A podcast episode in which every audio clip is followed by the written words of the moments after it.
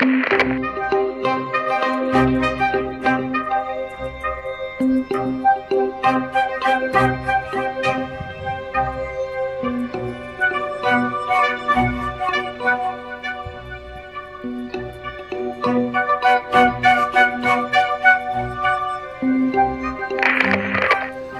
meu amigo, minha amiga, como é que vocês estão? Sejam bem-vindos a mais um estudo que eu inauguro aqui no canal Espiritismo Cast, que é sobre o ectoplasma, que é um assunto assim que dá muito pano para manga, é, dá muita polêmica, muitos haters, adoráveis haters, vêm publicar coisas assim, ah, isso não existe, ah, por que, que não tira foto hoje? Por que, que isso? Por que, que aquilo?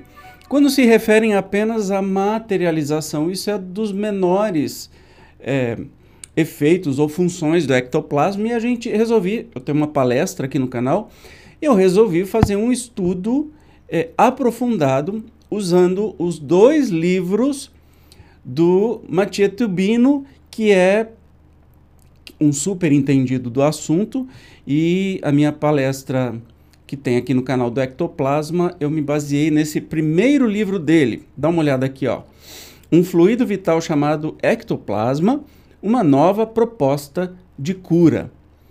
Então, você já meio que está imaginando aí para onde a gente vai, né? É, realmente falar sobre o ectoplasma. Muita gente diz que é pseudociência, Muita gente diz que isso é fantasia, questionam as fotos. Vocês viram a abertura? Tô ficando bom nisso, hein? Todas as aberturas de todos os estudos aqui sou eu que faço. É, e eu coloquei muitas fotos lá. Não sei dizer para você se tem alguma forjada. Eu tentei buscar, né, historicamente, as que menos é, são polêmicas no sentido de forjar, porque ó, Óbvio, evidentemente, que há uma, uma charlatanice inerente ao processo e muita gente fez isso. Não significa que não exista o ectoplasma ou não existam materializações. Ainda hoje existem. Mas enfim, nós não vamos falar de materialização apenas, nós vamos falar sobre o ectoplasma. Então vamos sem demora aqui para o nosso início. Legal começar do prólogo. O material contido neste livro representa um trabalho realizado por mais de 20 anos, embora as observações mais objetivas tenham sido feitas nos últimos 10 anos. Então a gente começa com uma exposição do próprio é, Mathieu, dizendo que é fruto de estudo de 20 anos. Não é uma brincadeira, não é uma polêmica boba, tá? Tal trabalho só foi possível porque vários fatores convergiram, favorecendo a sua realização. Alguns desses fatores acabaram se concentrando sobre a minha pessoa, o que me levou a um envolvimento mais direto com o desenvolvimento da tarefa. No entanto, se não fosse a participação de um número significativo de pessoas dentro de um contexto adequado, não teria sido possível chegar aos resultados obtidos. O grupo espírita Casa do Caminho GSC, de Campinas, surgiu na década de 1960, dentre outros motivos, do entusiasmo da realização de trabalhos de materialização. Aí, quando a gente fala de ectoplasma, a gente pensa primeiro em materialização. E aí você percebe que essa experiência está ligada a uma casa espírita, então não é um aventureiro, tem 20 anos aí de estrada. Vários espíritos se materializavam. Por exemplo, o Dr. Alberto Veloso, a indiazinha Japi e a irmã Josefa. Em homenagem a este espírito, inclusive, fundou-se o grupo Espírita Irmã Josefa, que mais tarde passaria a chamar-se Casa do Caminho, a pedido da própria irmã. Assim, o assunto ectoplasma, nesse centro espírita, sempre foi tema de conversas e explanações. Sempre foi, digamos, um assunto corriqueiro. Cheguei a casa em 1972 juntamente com a minha então namorada, atual esposa, e que é de família espírita, em um momento em que me considerava ateu. Hoje penso que talvez estivesse, na verdade, à toa ou meio confuso.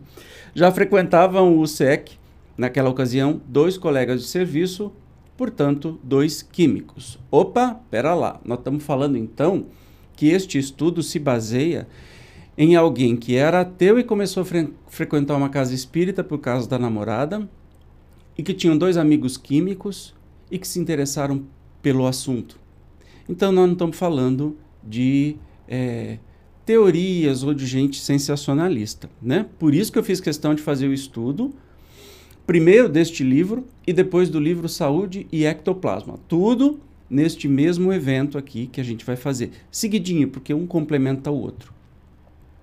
Sentia-me atraído pelos fatos espíritas, havia visto em algumas oportunidades pessoas em transe mediúnico, em condições em que não havia possibilidade de fraude, o que me deixou muito intrigado, particularmente em uma oportunidade, a convite de um colega de graduação do curso de Química da USP, que era espírita, havia assistido a um trabalho de materialização em 1968 na cidade de São Paulo. Com o passar do tempo, estudando a doutrina e observando os fenômenos mediúnicos, tanto nos outros como em mim mesmo, passei a encará-los como conquistas absolutamente normais do ser humano. Este processo foi muito impulsionado pelo ambiente amigável, tolerante e intelectual da Casa do Caminho, certamente obedecendo às características de cada pessoa. O mesmo também ocorreu com várias outras que participaram dos acontecimentos. Engraçado que nós temos aí uma similaridade com o próprio Kardec, né? Kardec não era espírita, ele criou, né, a doutrina espírita. Então a gente percebe que mais um cientista, né, mais uma pessoa que era ateu ou à toa, como ele fala, é, foi parar numa casa espírita e se interessou por tudo que estava acontecendo lá. Mas vamos continuar. No decorrer desse processo, em função da minha mediunidade de ectoplasma, que foi gradualmente se manifestando, isto é, a de liberar ectoplasma nos trabalhos de atendimento aos doentes, como por exemplo a aplicação de passes, fui observando os sintomas que sentia, não só na ocasião dos trabalhos de passe, mas também no dia a dia. Então, aí que a gente vai começar a entender para que, que serve o ectoplasma muito mais do que apenas para materialização. Tá? É, entenda que este estudo é para tirar de vez toda a polêmica possível sobre o ectoplasma e nós não estamos falando de caça-fantasmas aqui. Nós estamos falando de um assunto sério, pesquisado por gente séria, é, que vivencia ou vivenciou isso. No caso, Matia Tubino vivenciou. Um, em certo momento, vieram ao centro um outro colega de profissão, que anteriormente era ateu, e sua esposa, que estava doente, não tendo encontrado tratamento adequado na medicina. Essa senhora, do círculo de amigos, é o que podemos chamar de médium padrão de ectoplasmia. Tão evidentes eram os sintomas que apresentava na época, de modo que a sua presença nos forneceu um importante acréscimo no conhecimento a respeito do assunto. Hoje sabemos que suas doenças eram consequência dos variados sintomas causados pelo grande acúmulo de ectoplasma. Muitas outras pessoas do JEC passaram a ser observadas no seu comportamento, nas suas queixas e no aspecto da sua mediunidade, obtendo-se desta maneira mais alguns sintomas que caracterizariam os médiums de ectoplasmia. Paralelamente a estes acontecimentos, nas minhas atividades de ensino e pesquisa em Química, exercitei um hábito já iniciado no curso de graduação, isto é, o de observar fatos experimentais com o rigor que a ciência exige. Entre mentes também, por influência da presença significativa de pessoas habilitadas, habituadas, desculpe, ao estudo, inclusive como obrigação de profissão, foi se formando no centro um ambiente com certo caráter crítico, em que se busca examinar e entender os fatos. Tal processo foi muito favorecido pela atmosfera relativamente liberal característica do JEC desde os seus primórdios. Com o passar do tempo, foram sendo colecionados fatos que surgiam de observações feitas em vários médiums do JEC, inclusive em mim mesmo, e em pessoas que ali compareciam para receber tratamento de passe. Também passei a observar as pessoas nas ruas, no ônibus, no serviço, etc. Olha que interessante, a gente vem falando. É, Matia Tubino, antes de mais nada, eu esqueci de apresentar. Ele é professor titular do Instituto de Química da Unicamp. Olha quem a gente está falando, tá? Então, ele é bacharel e licenciado em Química, mestre em Química, doutor em Ciências, pós-doutor em Lausanne, Suíça, e professor titular desde 1999. Não à toa, não é? a gente percebe que quem é sério é atraído né, para exercer a sua sobriedade, assim como Kardec fez, em temas polêmicos, em temas muito onde há desentendimentos, desencontros. E olha que interessante, um químico ateu foi atraído a uma casa espírita que tinha trabalho de materialização e começou a desenvolver a sua, própria, a sua própria mediunidade, já que ele sempre foi médium, med, mediunidade é uma característica física do corpo físico, né? E a partir daí, como químico e outros colegas, começou a observar o que, que acontecia com o seu próprio corpo e com as outras pessoas. Não é encantador isso? É maravilhoso. Mas continuando no prólogo aqui, ó. Nos trabalhos de passes, em pessoas com sintomas que pareciam ser provenientes do acúmulo de ectoplasma, comecei a fazer uso da técnica de leitura da aura da saúde, ensinada por René Nunes em seus livros de cromoterapia para tentar aliviar a presença do ectoplasma. A partir do momento em que consegui estabelecer o modo de percepção, ensinei-o a outros participantes do trabalho. Pode ser estabelecido assim um método analítico qualitativo e semi-quantitativo análogo ao que se faz em química, com a diferença de que nesse caso servia para avaliar a presença e a quantidade de ectoplasma acumulado em uma pessoa e não de substâncias químicas propriamente ditas. Para se verificar a validade do método, eram feitas avaliações por dois ou três passistas treinados em pessoas sob observação que, no início, muitas vezes eram outros passistas ou conhecidos do grupo. Depois da atividade realizada, cada um dos observadores narrava sua avaliação e comparava-se o resultado, na maioria das vezes totalmente concordante. Os dados coletados foram aumentando e a concepção sobre o que é ectoplasma e os fenômenos que ele causa foi evoluindo. Eu discuti os resultados com um grupo de trabalho também em casa com minha esposa.